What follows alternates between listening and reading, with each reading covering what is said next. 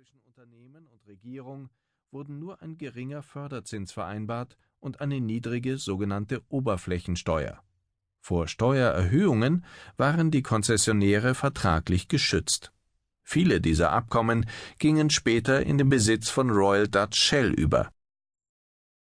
Erst seit 1946 das Erdölgesetz in Kraft trat, profitiert Venezuela selbst von seinen Reichtümern. Aber erst mit der Verstaatlichung der Erdölfelder und der Gründung der staatlichen Erdölgesellschaft PDVSA im Jahr 1976 verschoben sich die Eigentumsverhältnisse schließlich tatsächlich zugunsten des Staates. Für politisch stabile Verhältnisse sorgte das Punto Ficho Abkommen, mit dem ab 1961 eine große Zwei-Parteien-Koalition das Land regierte und die Erdölgewinne einer kleinen Elite zugute kamen. PDVSA war zwar eine staatliche Firma, doch statt die erwirtschafteten Gewinne im Land zu investieren, kaufte das Unternehmen Aktiva im Ausland ein. Etwa die Tankstellenkette Citgo in den USA Milliardenbeträge flossen ab, während die venezolanische Gesellschaft sich immer stärker spaltete. In diejenigen, die von den Erdölgewinnen profitierten, und in jene, die davon wenig sahen. Logische Folge dieses Systems war die Wahl des unberechenbaren Populisten Hugo Chavez Ende 1998 zum Präsidenten. Aus den Fenstern in seinem Büro hat Ali Rodriguez einen weiten Blick über die Hauptstadt Caracas, gefiltert durch eine getönte Scheibe. Auf dem Hügel gegenüber, am Ende des Tals, liegen die Armensiedlungen. Seit Präsident Hugo Chavez ins Amt kam, hat sich die Lage für einen großen Teil der Bevölkerung deutlich verbessert. Dank der Erdöleinnahmen konnte Chavez viel Geld für Sozialprogramme verwenden. Seither sinkt die Analphabetenquote. Vom venezolanischen Staat angeheuerte kubanische Ärzte behandeln Patienten in den Slums kostenlos. Lebensmittel werden subventioniert. Das Erdöl gehört allen Venezolanern. Und deshalb müssen auch alle davon profitieren, sagt der Minister Rodriguez. Die Ausgaben für Bildung und Gesundheit sind im Haushalt seine größten Posten. Viel Geld wird auch in die Infrastruktur investiert.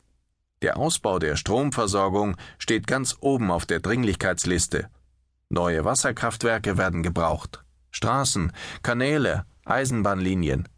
Doch ausgerechnet jetzt sinken die Staatseinnahmen aus dem Ölgeschäft. Viele Baustellen, hohe Ausgaben. Ein brisantes Szenario. Und eine heikle Aufgabe für einen Minister. Zum ersten Mal seit Jahren hat er nun weniger zu verteilen. Als Reaktion auf den Rückgang der Einnahmen kürzte Rodriguez sein Budget um ein Drittel, wenn man die Inflation mit einrechnet, und brachte ein Gesetz auf den Weg, mit dem die Mehrwertsteuer von 9 auf 12 Prozent erhöht wurde. Der Nachtragshaushalt für 2009 geht nur auf, wenn für das Erdöl ein durchschnittlicher Preis von 40 Dollar je Barrel erlöst wird. Rodriguez ist ein Stratege, der die Öffentlichkeit meidet und lieber hinter den Kulissen agiert.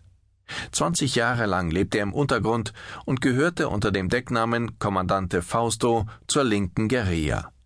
Als Minister mit Anzug und Krawatte hatte er es weitergebracht, denn als Kämpfer mit dem Gewehr.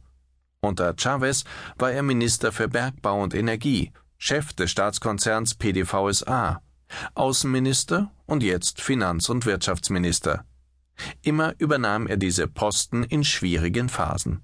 Als Energieminister musste er mit einem Ölpreis von 9 Dollar leben, als PDVSA-Chef gegen eine mehrmonatige Sabotageaktion der bürgerlichen Opposition ankämpfen.